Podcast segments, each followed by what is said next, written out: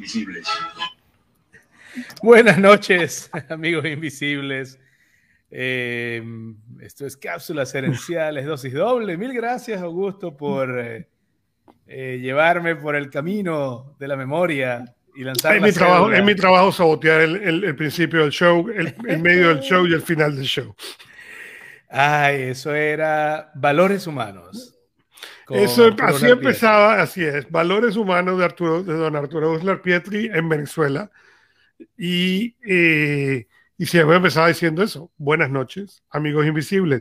Y se ha convertido en el chiste cuando Fernando llega tarde. Este, yo siempre le digo, voy a tener que empezar el show diciendo buenas noches, amigos invisibles.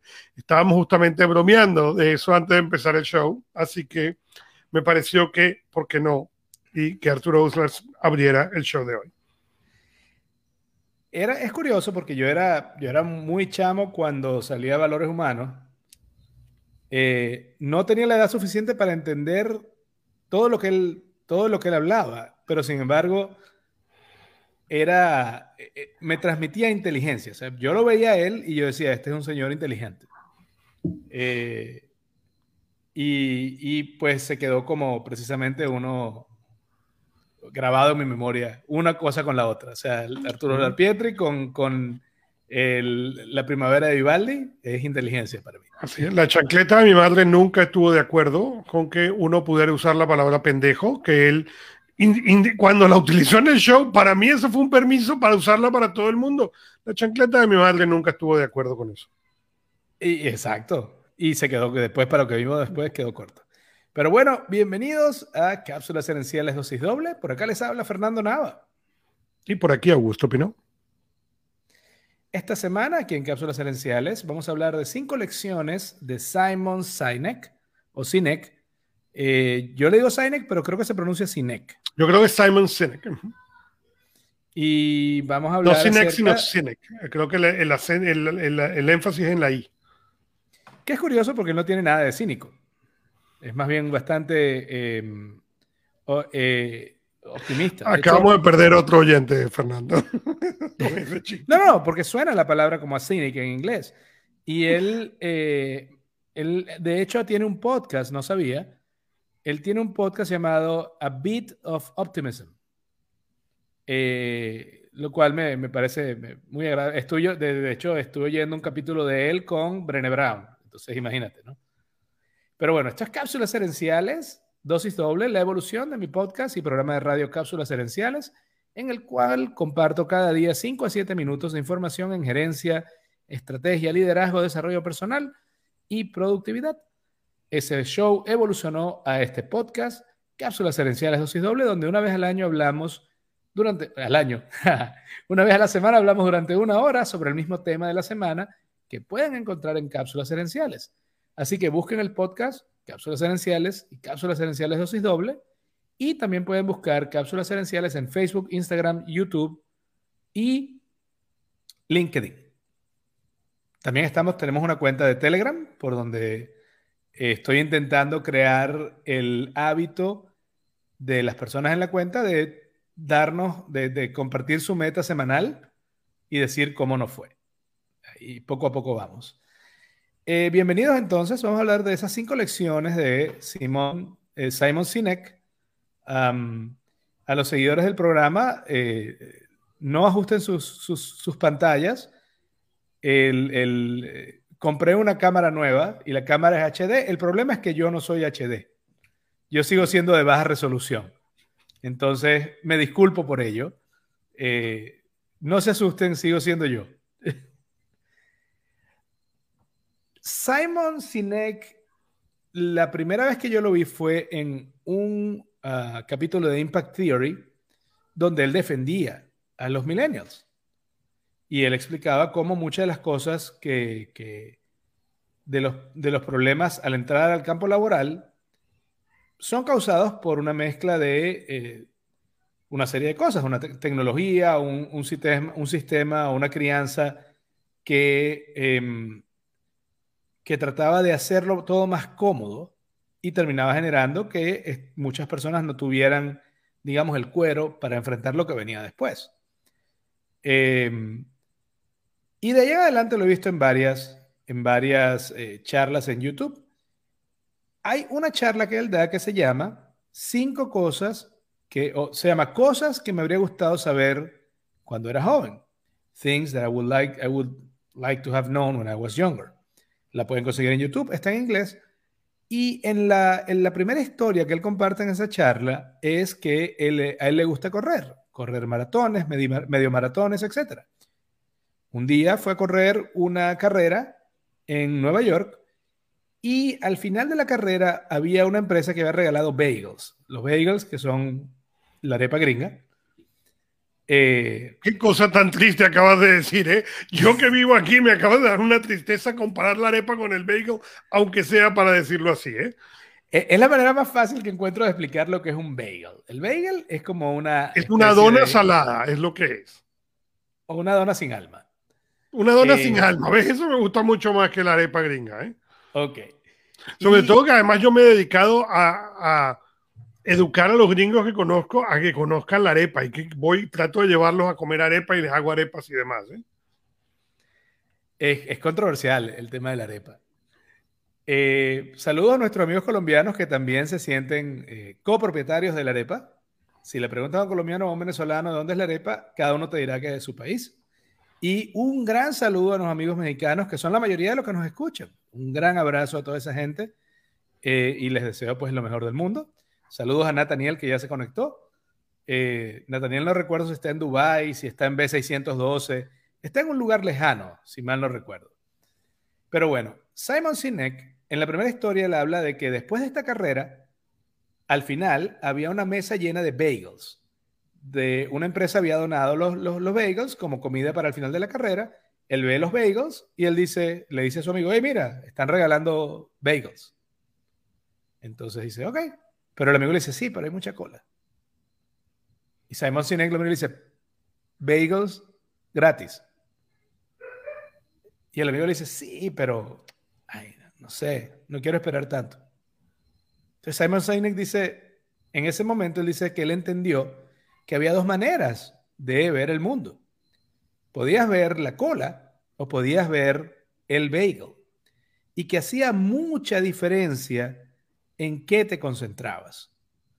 Em, cuando vemos el, el, bagel, cuando vemos el obstáculo, cuando vemos el, la meta, en vez de ver el obstáculo, cuando vemos el bagel en vez de ver la cola, ese obstáculo se hace manejable, se reduce en tamaño y se vuelve en algo temporal que queremos superar.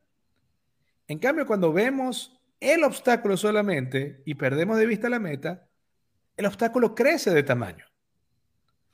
Y esto es lo que él decía precisamente con esta historia, una historia súper corta, pero que me resuena mucho porque precisamente creo que es así. Creo que muchas veces al ver, al ver, eh, al perder de vista la meta, lo único que queda frente a nosotros es el, es el obstáculo. Y eso no es motivador. El, el obstáculo, a su vez, curiosamente es, eh, como, como dicen los estoicos, eh, el obstáculo es el camino. Normalmente cuando, cuando crecemos y mejoramos es cuando superamos un reto, cuando hacemos un esfuerzo mayor al que estamos acostumbrados. Y así es que logramos evolucionar como persona. Por lo tanto, el obstáculo, que lo que nos pide es precisamente eso, aun cuando lo vemos muchas veces como algo malo, es precisamente la oportunidad de crecer. Siempre y cuando tengamos claro que el obstáculo no es todo lo que hay, hay una meta detrás que es la que estamos persiguiendo. Em, tú oíste esta historia, y tú tenías esta información. ¿Qué te resuena a ti de ese comentario del bagel y la fila? Me encanta la historia del bagel la fila, porque eh, si lo piensas, es lo mismo, ¿no? Tú puedes ver, cuando tú ves el bagel o ves una dona, ¿ok? Te puedes concentrar en lo que te falta de la dona, el centro, ¿ok? O lo que tienes de la dona. es, hablamos del vaso medio vacío, del vaso medio lleno. Y la perspectiva de cómo tú ves las cosas son sumamente importantes en todo.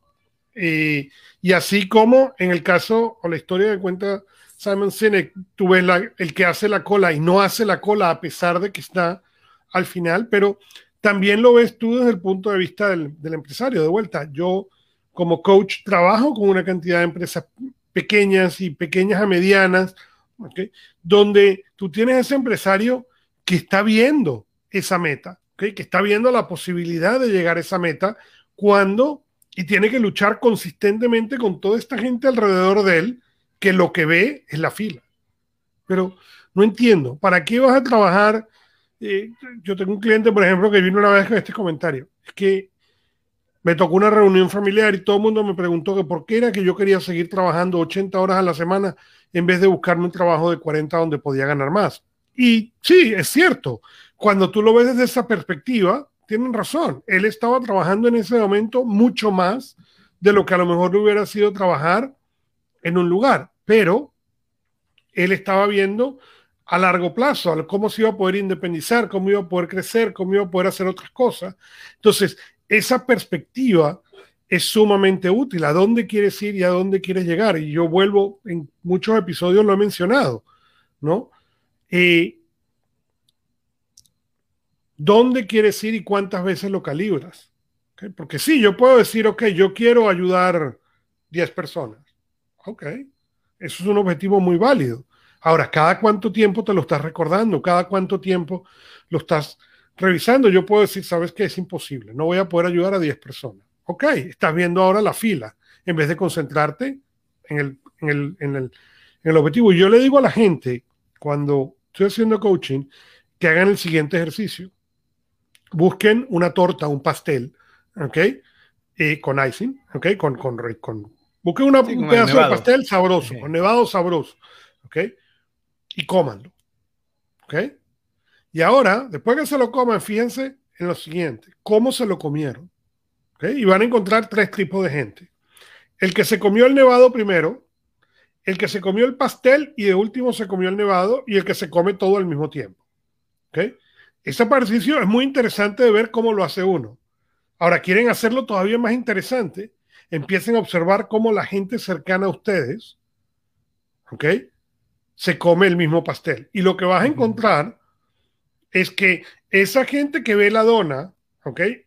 Esa gente que tiene esa perspectiva es la gente que primero se come la parte que menos le gusta del pastel y de último se come lo que más le gusta. Sí, que es el nevado, el, icing del cake. Puede ser el nevado, correcto. Entonces, es un ejercicio bien importante porque te ayuda a darte cuenta, una de las cosas más difíciles es entender la perspectiva del otro. ¿okay? Como persona que cree en el negocio, que cree en los pequeños negocios, que creen en... ¿okay? Era algo que muchos años atrás me costó mucha lucha. ¿okay? Porque la gente no entendía, pero ¿por qué tú quieres obtener un trabajo y 9 a 5 y, en cambio tienes esto y trabajas muchas más horas? Sí, es cierto pero era lo que yo quería hacer. Entonces la pregunta es, ¿qué es lo que tú quieres y cuál es la perspectiva y cuáles son las razones? Por ejemplo, eh, hoy sucedió, ¿ok? Mi hija quería hacer un cierto proyecto, ¿ok? Y no tenía todos los materiales. Para mí poderme levantar de mi oficina a las 10 de la mañana y decirle, vamos ya. Esa libertad, ¿ok? No tiene precio. Okay, poderla llevar, poderla llevar a la tienda, que comprara lo que quería, volver y que ella pasara su tarde haciendo su proyecto, ese nivel de flexibilidad, ¿ok? Para mí no tiene precio. Para mí poderme sentar ahora a hacer este show, ¿ok?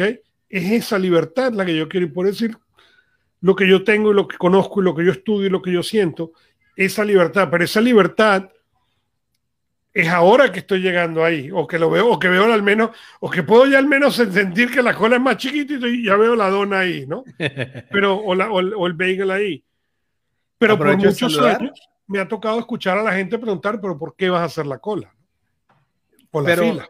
Y, aprovecho de saludar que está conectada también mi mamá. Eh, Nathaniel menciona que el, el I Ching habla mucho de eso. Eh, y eh, él hace una pregunta interesante que tiene que haber un balance entre cuánto tiempo voy a pasar en la cola y cuánto, y cuánto puedo producir. Y creo que tiene mucho que ver con qué tanto quieres el bagel. Yo creo que sí tiene sentido, eh, digamos, más que un balance. La meta tiene que valer más que el esfuerzo que, va a poner, que vas a poner en el obstáculo. De acuerdo. es lo que tú hablabas ahorita. La libertad de tiempo como riqueza es un concepto del que ha hablado mucho Tim Ferris, eh, eh, eh, Lewis Holmes, Brendan Burchard, que tiene que ver con, cuál es la verdadera riqueza en, estos tiempos. Es tener la libertad de, de, decidir cómo vas a usar tu tiempo. Entonces, me parece muy interesante eso que dice Nathaniel, que es que él dice que hay que hacer un balance. Y yo creo que sí, más que un balance, es un costo-beneficio. La meta tiene que significar más para ti que el obstáculo. Muchas veces cuando estamos eh, trabajando en, eh, cuando no tenemos clara nuestra meta y nuestro sueño y trabajamos en la meta y sueño de otro, esa relación costo-beneficio desaparece porque la meta es ajena. Por lo tanto, el obstáculo es eso, es un obstáculo, es lo que llaman a veces en inglés the grind. Es la que quiere decir algo así como moler, que es ese fastidio de ir a hacer lo mismo todos los días. Claro, porque no, no es, la meta es ajena. Ahora, el líder, como decías tú, una de sus funciones es compartir la visión para que los demás también vean que hay un bagel detrás de la fila. Porque si no, los demás que están ahí solamente contratados para hacer un trabajo, van a buscar la manera más eficiente de pasar el tiempo en la fila, pero no están realmente motivados a llegar allá y tomar el bagel. Así es, pero atención, que hay algo importante. Cuando tú lees a Napoleon Hill. Napoleon Hill, en su libro Think and Grow Rich, eh, piensa y, y, hazte rico, creo que es la traducción, ¿ok? Él habla de, o tú cuenta una historia de alguien que estaba a 15 metros del oro y simplemente abandonó el proyecto, ¿no? Y muchas veces tendemos a cometer ese error por justamente lo que dice Nathaniel aquí. Ah, claro. El, ¿Cuánto me va a costar? Y empiezo a trabajar y dice... El acre ah, de diamantes. Correcto. Empiezo a trabajar, pero iba a producir 100 y ahora producí nada más 98 y abandono el proyecto. Un momento. Y en eso hay que tener mucho cuidado. Y cuando uno escucha em, Jason Fried, que es uno, de los dueños de una compañía que se llama Basecamp, un producto, software que se llama Basecamp, él habla mucho de esto y hay que tener cuidado no es de no tener la meta, no es de no tener el objetivo, pero es de celebrar lo que logramos, ¿ok? Y voy a ponerte a ti en evidencia, ¿ok? Si tú tienes 30 minutos, ¿ok? Porque lo has compartido aquí en el show, lo has compartido en el grupo de Telegram, lo has compartido muchas veces, ¿ok? Tú tienes como objetivo 30 días al día de holandés, ¿ok? Sí, si al final de la semana, la semana. Correcto. Si al final de la semana hiciste una sola hora de holandés, tienes dos opciones. De vuelta, volvemos a la perspectiva que habla que habla Sinek, ¿ok? Puedes decir, la verdad es que que pérdida de tiempo, esta semana no hice nada, perdí mi objetivo. Me faltó una hora. Me faltó una hora y enfocarte en todo lo que te faltó. O puedes decir, ¿sabes qué? Esta semana no, no logré hacer las dos horas por la razón que fuera, ¿ok? Pero logré hacer una hora que no había hecho, ¿ok? Y ahora lo que tengo que ver es cómo puedo seguir en ese proceso de mejora continua esa segunda perspectiva, ¿ok? Si, si voy a shows anteriores, nosotros hablamos, tuvimos la, suerte de hablar con Eduardo Briseño sobre eh, la mentalidad de crecimiento. Esa es la mentalidad de crecimiento. Correcto. Porque cuando tú dices, ¿sabes qué? Hablo una hora, no, entonces la semana que viene ni lo trato, porque total, nunca, nunca llego a las dos horas. No, no, no, no. La pregunta es, ¿cómo vamos a hacer la semana que viene para hacer una hora y diez minutos Sí, el objetivo es llegar a dos horas, pero ¿cómo voy a poder mejorarme a mí mismo a la semana que viene? Bueno, hablando de eso precisamente, tú sabes que yo pongo dos metas en el grupo de Telegram. Y por cierto, invito tanto a Nathaniel como a mi mamá que se unan. Como a los que nos eh, escuchan. A todos los que nos escuchan. Eh, Augusto, si puedes, pues ya. escribes ahí la dirección. Eh, yo la meta que puse, por ejemplo, fue cuatro sesiones de cardio. Mis sesiones de cardio son, eran de 20 minutos. Cuando vi que estaba haciéndolas con regularidad, cuatro veces a la semana de 20 minutos, la subí a 21 minutos. No la subí a 30 minutos y no dije, ahora voy a hacer 6 a la semana. Le subí un minuto más. En promedio hago de 25 en adelante porque estoy viendo Breaking Bad mientras hago el cardio, pero estoy cumpliendo la meta. Eh, esta semana con el holandés ya hice hora, una hora y 35 una hora y 25. Mañana termino con 35 minutos más termino la meta. Pero, por ejemplo, la semana eh, antepasada, que no la logré de lejos, cuando la evalué la semana dije, sí, pero ya va, el lunes dormí en el hospital por una intoxicación. Entonces, esos dos días que no pude trabajar en las metas, eh, más bien llegué lejos, hice 75% de las metas habiendo perdido dos días eh, entre los malestares y el hospital.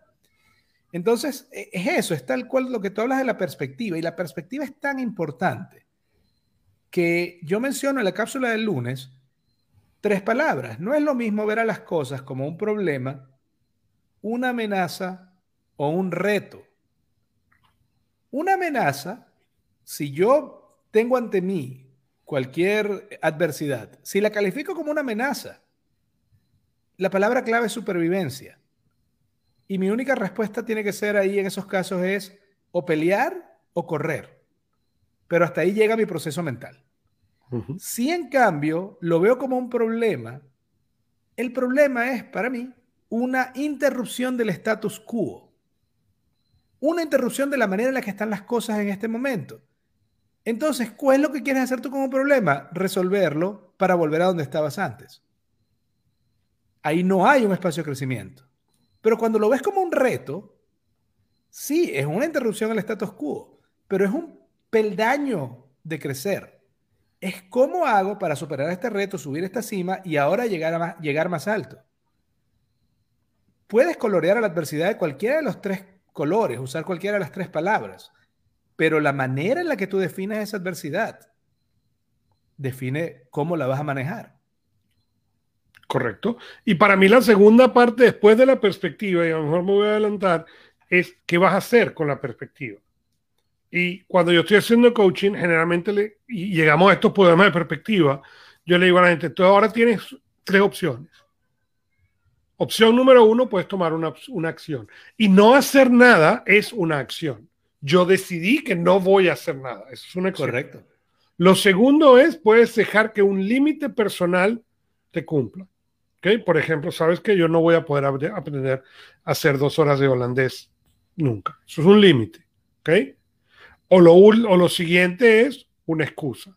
¿Sabes qué? No, yo no puedo hacer dos horas de holandés porque tengo el trabajo, los niños, la familia. Está bien. Pero tienes que estar consciente de qué es lo que estás eligiendo. Porque el problema grave es cuando evitas la perspectiva, ¿ok? Pero después no te das cuenta o dejas que sea de manera inconsciente el, la siguiente parte del proceso. Entonces, no tomas la acción, dejas que el límite venga o utilizas la excusa, pero no de manera consciente, sino de manera inconsciente. Claro, claro. Eh, en la cápsula del lunes yo terminaba diciendo algo muy sencillo al respecto del obstáculo. Y es esto. Al fin y al cabo, le decía yo a mis oyentes, la decisión es tuya puedes ver ese obstáculo como el final del camino o lo puedes ver como un peldaño en la escalera de tu éxito, un paso más para llegar allá. Pero esa perspectiva va a definir lo que, cómo lo haces. Si lo ves como, como el final del camino, las tres excusas que tú mencionaste, los tres caminos a la inacción, eh, van a aparecer. Si lo ves como un peldaño en el camino a tu éxito, entonces lo que empiezas a ver es cómo lo superas y listo.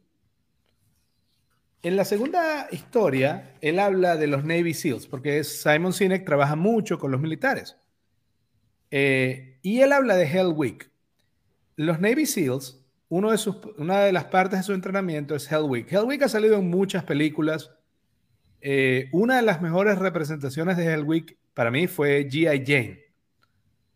Y Hell Week es una semana, eh, son cinco días y medio, no, a ver, son cinco días y medio a seis días. Cerca de, es durante los primeros cinco o seis meses de entrenamiento, donde ya la mayoría de los aspirantes a Navy SEALs han llevado roncha y llegan a Hell Week o la Semana del Infierno o Semana Infernal. En esa semana ellos hacen alrededor de 20 horas diarias de ejercicios, prácticas de tiro, exámenes, escribir ensayos, etc. En esos cinco días y medio corren más de 250 kilómetros en total. Es decir, casi 50 kilómetros de correr al día y además reman y nadan y se llenan de arena y pasan todo el tiempo mojados y con frío. Entre 70 y 75% de los aplicantes a Navy SEALs se caen en esa semana, en el Hell Week. Simon Sinek cuenta que un periodista le preguntó a un Navy SEAL qué tipo de persona era la que superaba esa semana tan brutal. Y el Navy SEAL dijo, mira, te voy a decir primero los que no la superan. Los tipos que llegan con tatuajes y se la están tirando de la gran cosa, esos no la pasan. Los que están acostumbrados a delegar y echarle la culpa a los demás, esos no la pasan. Ahora, el resto, hay altos, hay bajos, hay flacos, hay de todas las razas. El único elemento en común, decía este, este militar, que tienen las personas que, que sobreviven el Hell Week, es que cuando estaban en el máximo nivel de agotamiento, todavía conseguían fuerza para ayudar a la persona que tenían al lado. Entonces, la conclusión que decía Simon Sinek era, los equipos más fuertes no son los equipos que tienen más recursos ni que tienen más inteligencia, sino los equipos que se apoyan más entre sí, donde los miembros del equipo se apoyan unos a otros. Y esos equipos son más fuertes que los demás equipos. Entonces, eso me pareció súper interesante, sobre todo porque evidentemente el, en el trabajo hay equipos. En todos los trabajos hay equipos. Hay equipos buenos y hay equipos malos. Hay, hay veces donde ni siquiera se puede llamar un equipo, sino que es un grupo de gente que está ahí por casualidad, pero no está, eh, no se interesan los unos en los otros y no están apuntando hacia el mismo objetivo. En ese sentido, yo recuerdo las palabras de Jim Rohn. Si tú estás en, en una empresa así y no quieres estar ahí, muévete. Tú no eres un árbol como decía Jim Ron, move, you are not a tree. Y, fíjate, y perdón que te voy a interrumpir, pero volvemos a lo mismo, ¿ok? En el momento que tú estás en esa relación, en la empresa donde no, ¿ok? En el momento en que te das cuenta, lo que sucede es, de vuelta, vuelvo al principio, un cambio de perspectiva, ¿ok? Y ahora viene la siguiente parte, que son los tres elementos que te mencioné. Puedes tomar una acción, es decir, me muevo, busco otro trabajo, lo que sea. Puedes pensar en un límite, es decir, no, sabes que yo este trabajo no voy a conseguir nunca un trabajo mejor que este, mejor me callo la boca, bajo la cabeza y me la aguanto, ¿ok? O una excusa, no, yo no puedo ponerme a cambiar trabajo porque tengo familia, niños y quién sabe, ¿ok? Pero al final se limita a esas tres cosas y fíjate como el límite y la excusa le hago una distinción, ¿ok? ¿Por qué? Porque son diferentes. ¿ok? El límite ¿ok? Es algo que tú crees, La excusa es la razón por la cual tú piensas que no debes hacerlo. Son muy distintos. El límite tiende a estar dentro de ti y tiende a ser algo en lo cual tú crees que, que no es cambiable, mientras que la excusa es algo que tú piensas que es temporal. Eso está muy, muy bueno. Me encanta la diferencia entre esas dos cosas. Eh, ese día también yo mencionaba hay una opción. Puede ser que tú estés en una empresa como y el equipo no te guste y bueno, si tú te quedas ahí, como dices tú, es una decisión. También puede ser que tú seas el líder, en cuyo caso mi recomendación es recordarle a la gente que está en posición de liderazgo que sus acciones dicen mucho más que sus palabras. Sus acciones le dicen al equipo lo que de verdad es tolerable y cuál es la realidad de hacia dónde vamos. Eh, y entonces yo recuerdo aquella famosa frase de haz lo que yo digo, pero no lo que yo hago.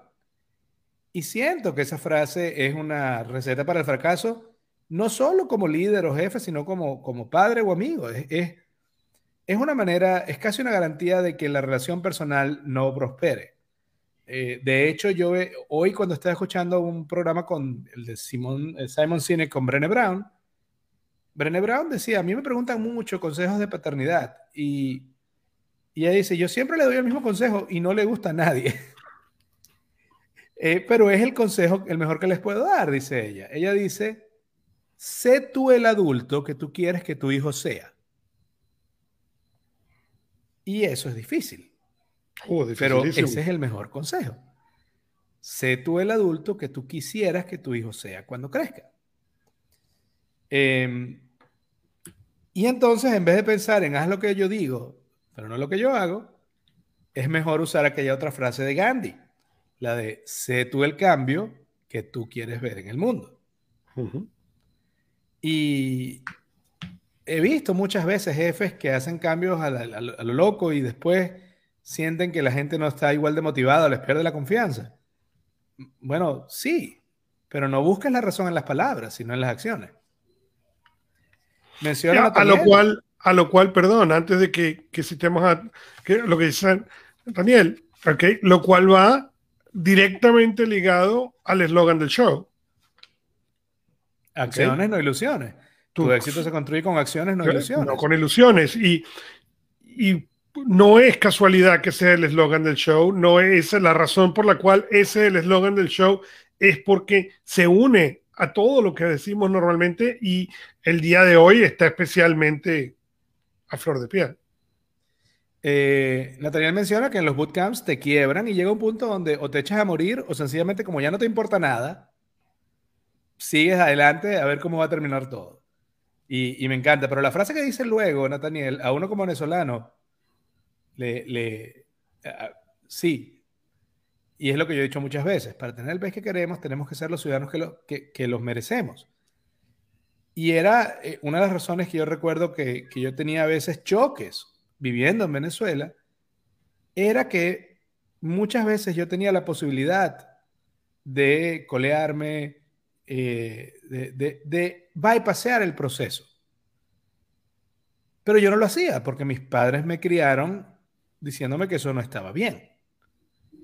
Y al no hacerlo, me, me llamaban, pero tú sí eres pendejo que ya, ya al principio del show dijimos que estaba aprobado por Arturo Urlar Pietri, no por la chancleta de tu madre o de la mía, pero por Arturo Urlar Pietri. A lo mejor, a, lo mejor llega así volando mágicamente, virtualmente.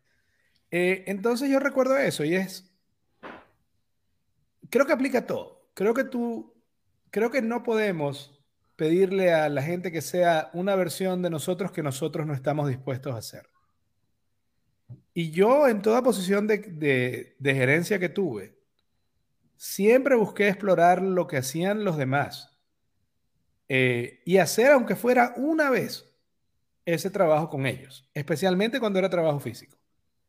Y si había que quedarse a hacer algo de noche y, no me y yo no tenía que hacer nada al respecto, yo me quedaba solamente para que ellos sintieran que no, no te abandonamos, no estás solo, la empresa está aquí contigo.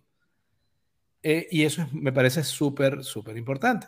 Al día de hoy, al día de hoy con, con cuando las cosas requieren, el primero que está ahí soy yo. A lo mejor no estoy haciendo exactamente eso, a lo mejor estoy ahí viendo que se haga, a lo mejor sí el que fue a buscar la pizza, a lo mejor fue, pero como tú dices, el líder tiene que ser el primero ahí.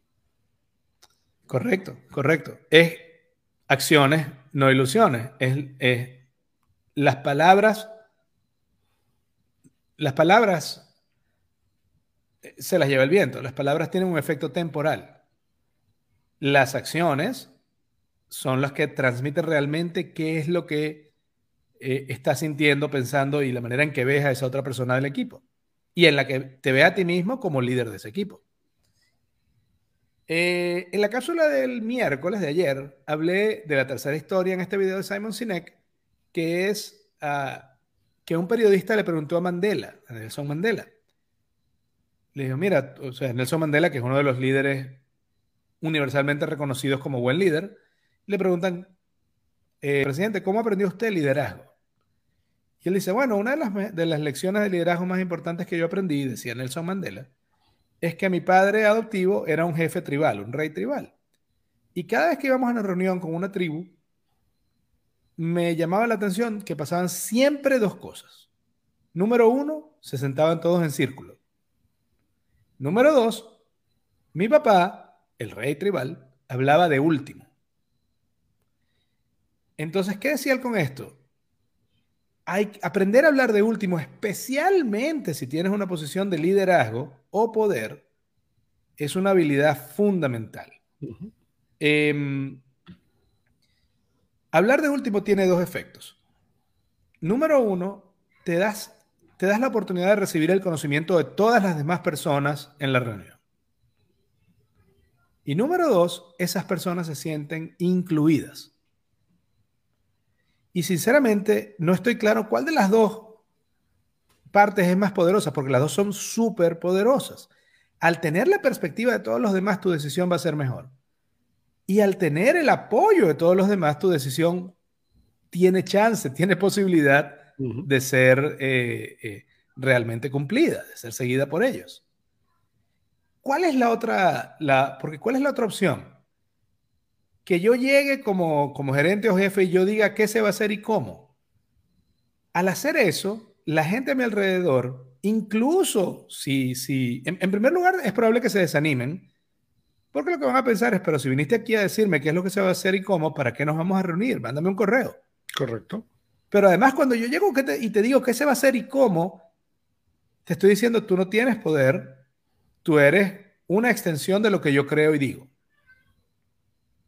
Entonces, en esos, en esos escenarios, ¿qué hace la gente? ¿Solamente va a decir lo que el jefe quiere oír?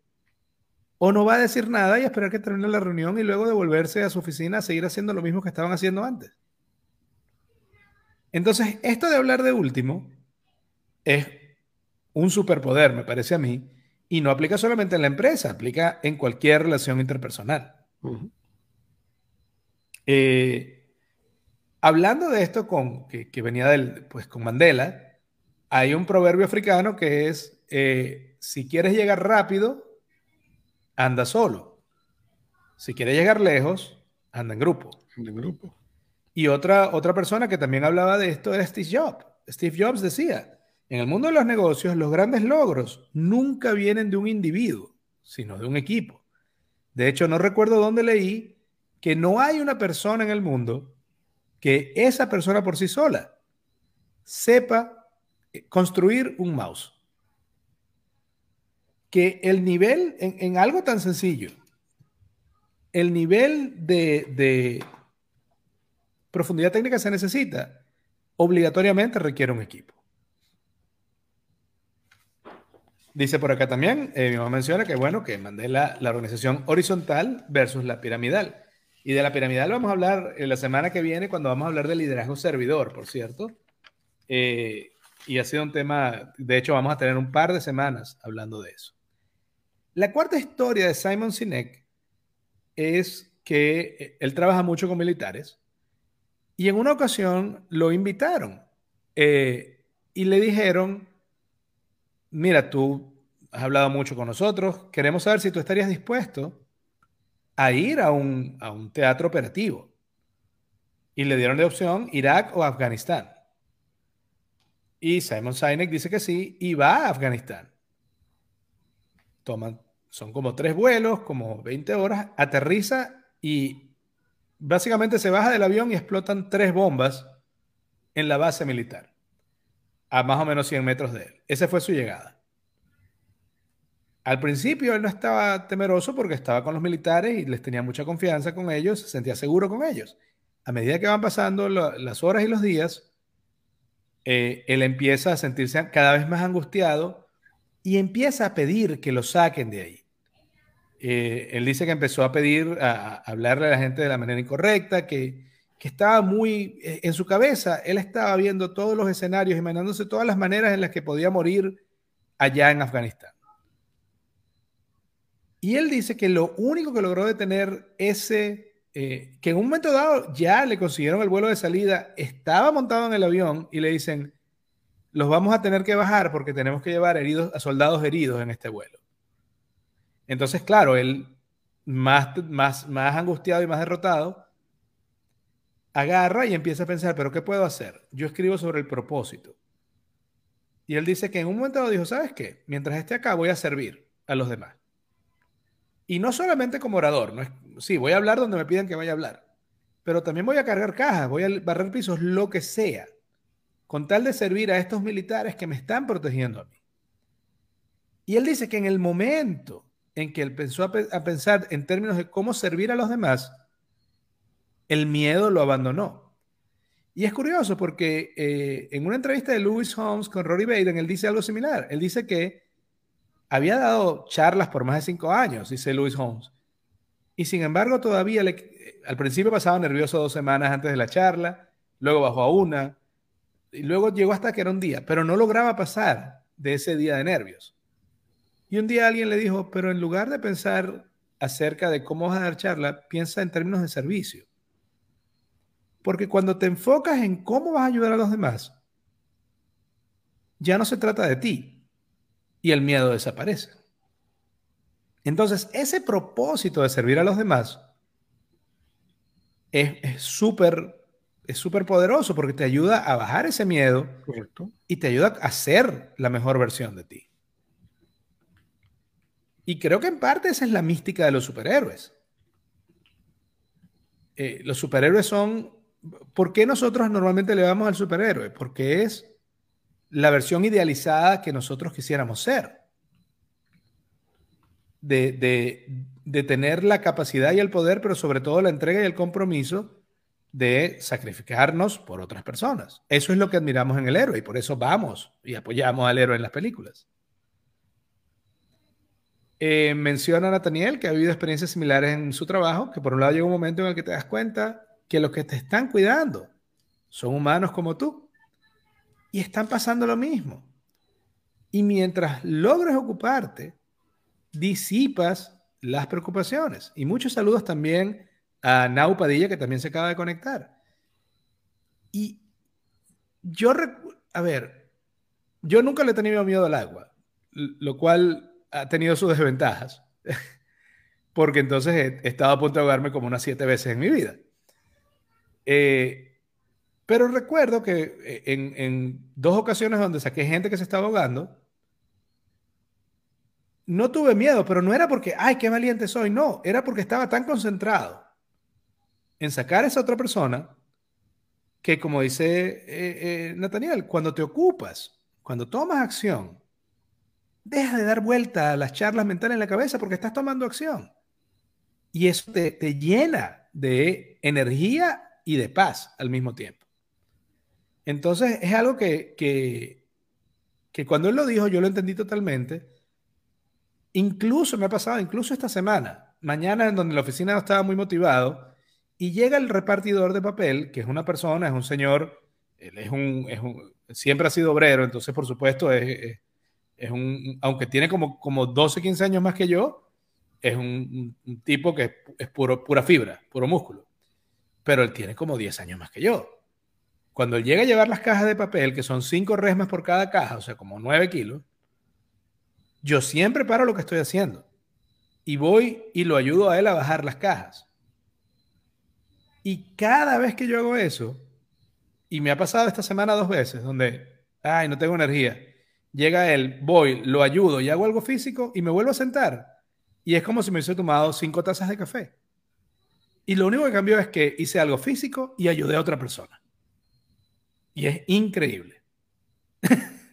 Pregunta a mi mamá que traumatizada, siete veces. Calculo yo, mamá, recuerda Isla de Perros. Nada más cuatro veces entre los cero y los ocho años. Después de cuatro veces, mi papá pensó que era mejor no seguirme llevando a esa playa. Pero fueron cuatro. otro, otro ejemplo, ahí viene la chancleta. Otro ejemplo. Exactamente, ahí viene la chancleta. Espérate, yo estoy de acuerdo con Nathaniel.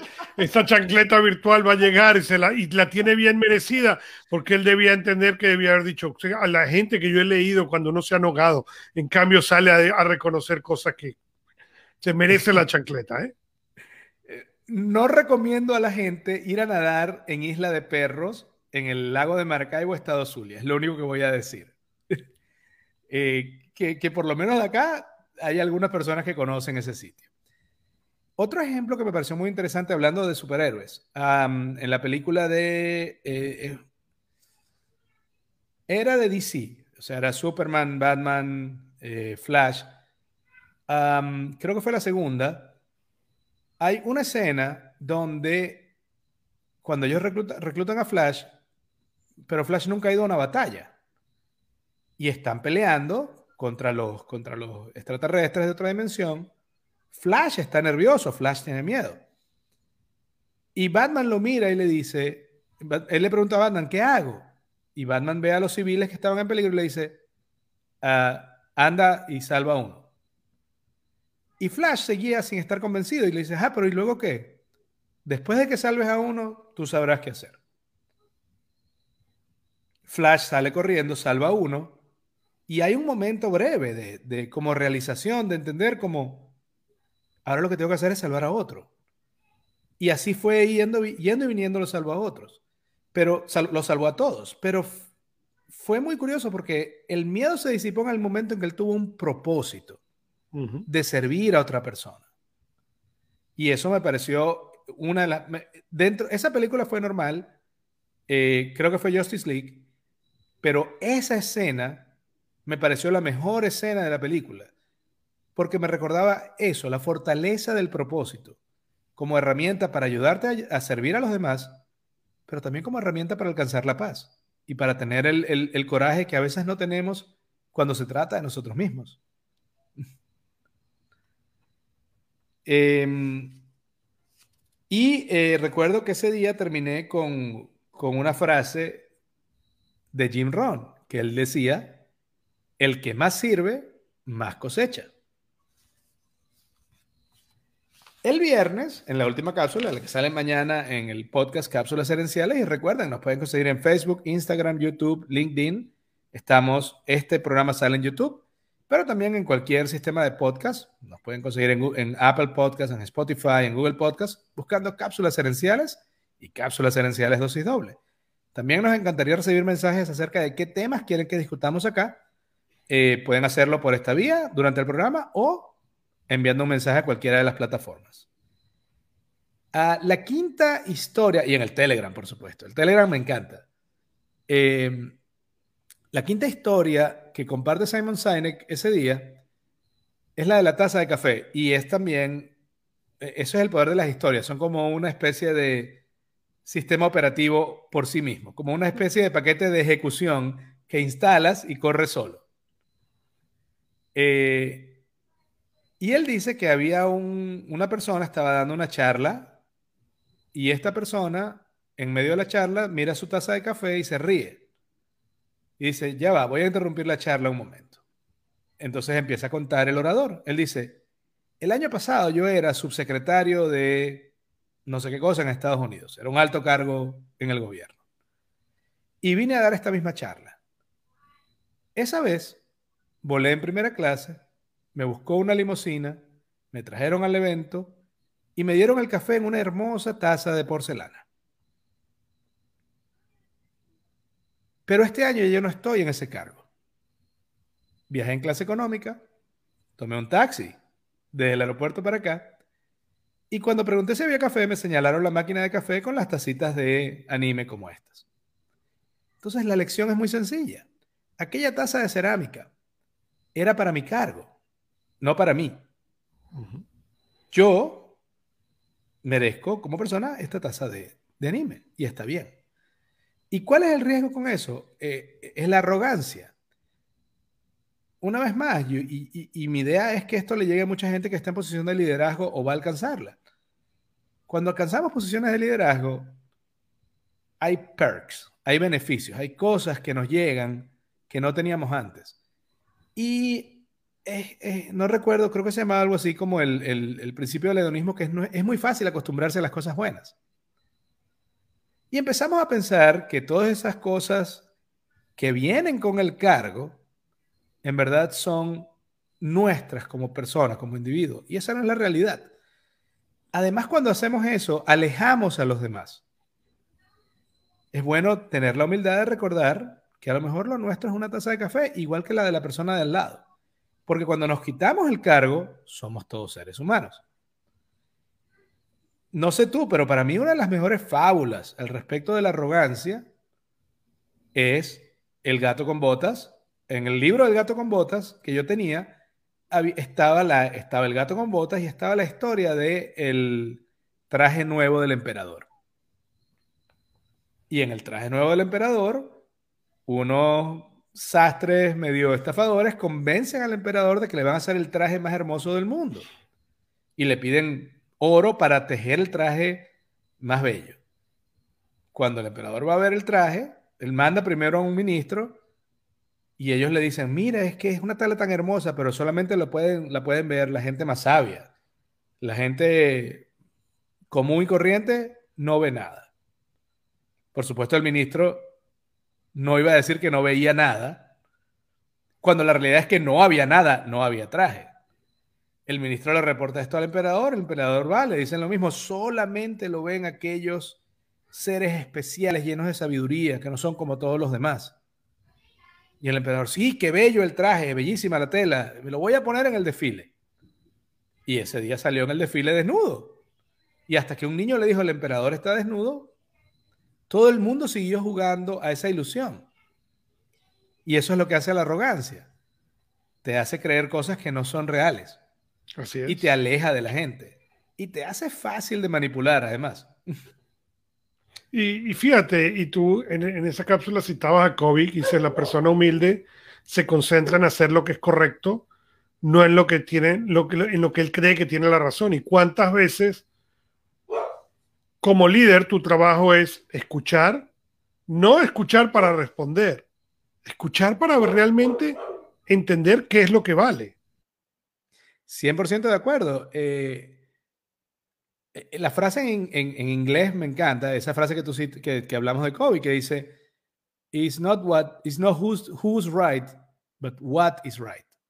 No es acerca de quién tiene razón, sino de qué es lo, que, lo correcto a hacer. Y eso viene con la humildad. El, el, liderazgo humilde, y ese va a ser es un buen, una buena conexión con el tema de la semana que viene. Y la otra frase que yo cito ahí, la de Jesse Jackson, el reverendo Jesse Jackson en Estados Unidos, y él decía, no mires a nadie hacia abajo a menos que sea para darles la mano y ayudarlos a levantarse. Esto es, complicado porque creo que de una u otra manera eh, la mecánica del poder es universal, pero no todas las, no todos los países y no todas las, digamos, no, no todas las sociedades lo usan o lo ven igual.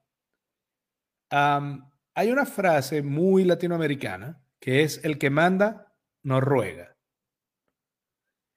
Y es mi impresión, y, es lo que he leído en múltiples libros, tanto en sociología como en ciencia política, en ese mito del hombre fuerte. Y fíjate a dónde nos llevó eso en el caso de Venezuela. Entonces, no sé cómo sea en otras culturas exactamente, pero a mi parecer, los latinos tenemos una debilidad ante el poder que se, que se, manifiesta en ya sea hacerle caso a ciegas o lamer botas o ser fanático, pero a la vez se manifiesta en que cuando llegamos a esa posición, creemos que somos más que el otro. Y en un mundo globalizado, eso es dañino en cualquier parte, pero en un mundo globalizado es más, porque vas a chocar con otras culturas, donde el poder es sencillamente un cargo y donde tienes los mismos límites que todos los demás y de hecho a veces tienes más límites que las demás personas a tu alrededor. Menciona acá, eh, gracias a Nau Padilla por lo que menciona, por, su, por el mensaje. Y gracias, aquí dice Nathaniel, el liderazgo puede despotizarse si el equipo es impuesto y no da la talla. Eh, y no está hablando de ninguna plataforma en Congo. puede ser en cualquier parte. Y, una vez más, lo he, vivido muchas veces que he visto que un, que un jefe o un líder impone algo desde fuera sin haber escuchado primero a la gente adentro. Y los efectos siempre son malos, siempre son malos. Curiosamente, al corto plazo hay resultados. Pero la misma gente que está logrando esos resultados, como se siente traicionada, empieza también a buscar otro empleo. Entonces, sí hay resultados, pero uno de los resultados es que la gente que logró esos resultados se va. Y ahora te quedaste sin la gente y un poco más adelante sin los resultados.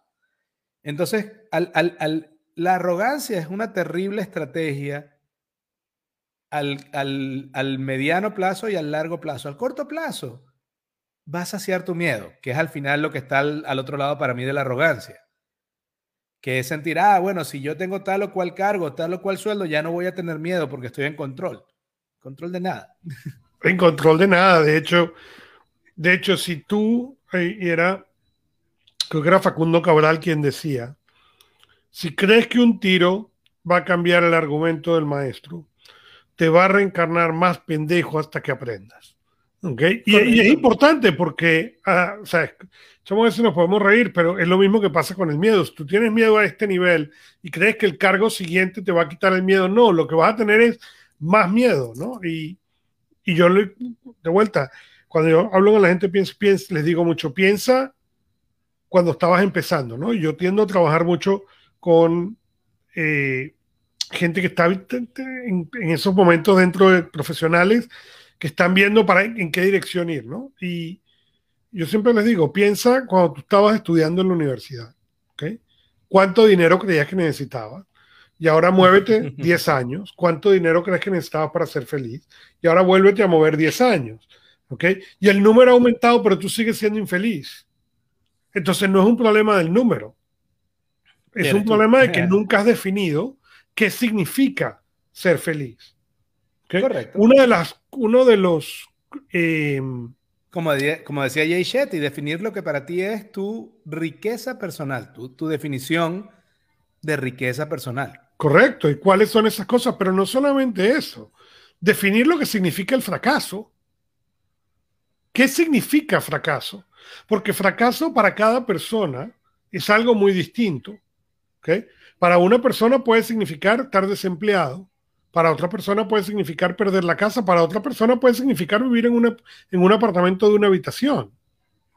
Entonces, ¿qué significa éxito y qué significa fracaso? Necesitas saber ambos, necesitas saber en qué ambiente te estás moviendo, pero vuelvo a lo, que decía al principio, pero a medida que te vas moviendo hacia esa campaña de éxito, tienes que celebrar también lo que vas logrando. ¿Ok? Tú sé como ejemplo dos horas de, holandés, muy bien, pero si estás logrando hacer una hora de manera consistente, eso es mejor que cero horas, ¿ok? Y no se puede considerar una falla. Se puede considerar que la meta hay que mejorarla o la ejecución de la misma hay que mejorarla. Yo, yo creo que mientras, vamos a verlo en términos deportivos, mientras estés jugando la partida o el juego correcto, el tuyo, el tuyo. No hay, fracasos. Ahora, si estás jugando el juego de otro, las victorias o las derrotas no importan porque estás, en la estás jugando el juego de otra persona. Y hay que ser muy sincero en, definir cuándo estás jugando el juego de otro y cuándo estás jugando el juego tuyo. A veces hay coincidencia, a veces no. Correcto. Y Mel Robbins dice algo que a mí me encanta, que dice, no te confundas. Eh, arrepentimiento, regret, no viene de, la, de fallar viene de haber, eh, o sea, la frase en inglés, regret doesn't come from failure, it comes from giving up. O sea, no, el arrepentimiento y ese, ese sentimiento negativo no viene de haberse equivocado, de haber fallado, viene de haber renunciado a seguir luchando. Eh, y menciona una cosa que es verdad, ¿qué pasa cuando, menciona Nathaniel, qué pasa cuando el equipo sencillamente no es el correcto? Es totalmente posible. Y ahí es, una vez más, el liderazgo el liderazgo debe dar una visión de para dónde vamos y animar al equipo a llegar allá. Pero animar no significa arrear. Animar significa motivar a que ellos lo hagan porque lo quieren hacer. Y si después de haber hecho todo lo que podías, hay miembros del equipo que, no, que aún así no quieren hacerlo, no pueden ser parte del equipo. A lo mejor pueden estar en otra empresa o en otra parte de la empresa.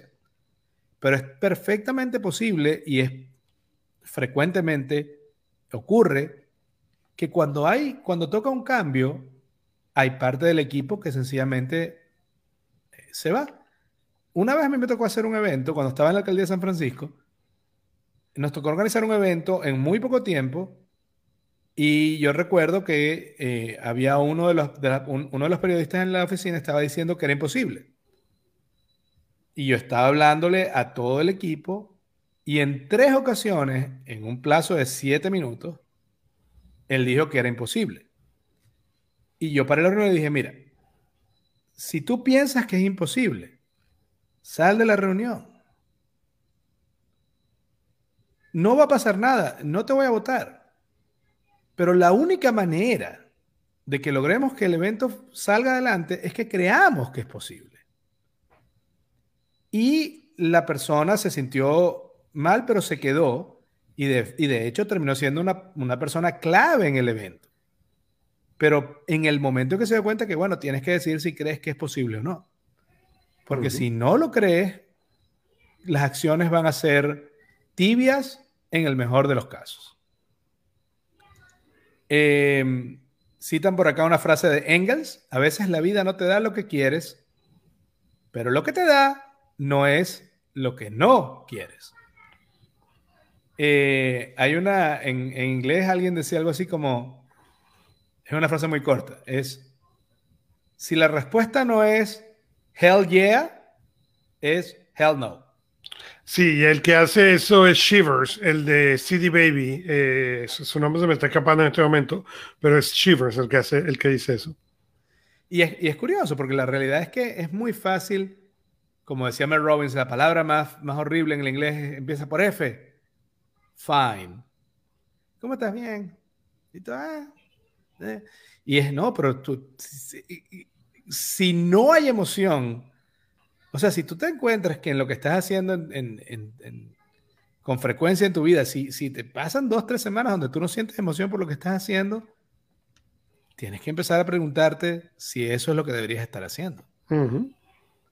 esa, es la, la, realidad y, y, no es una pregunta fácil, pero tampoco se va a resolver desde afuera.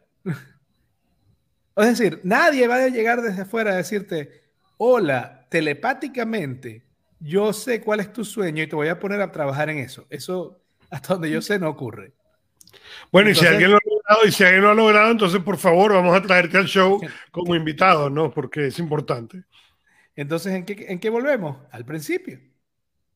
Tienes que tener claro el bagel para poder superar el obstáculo. Y el obstáculo se supera con acciones, no con ilusiones.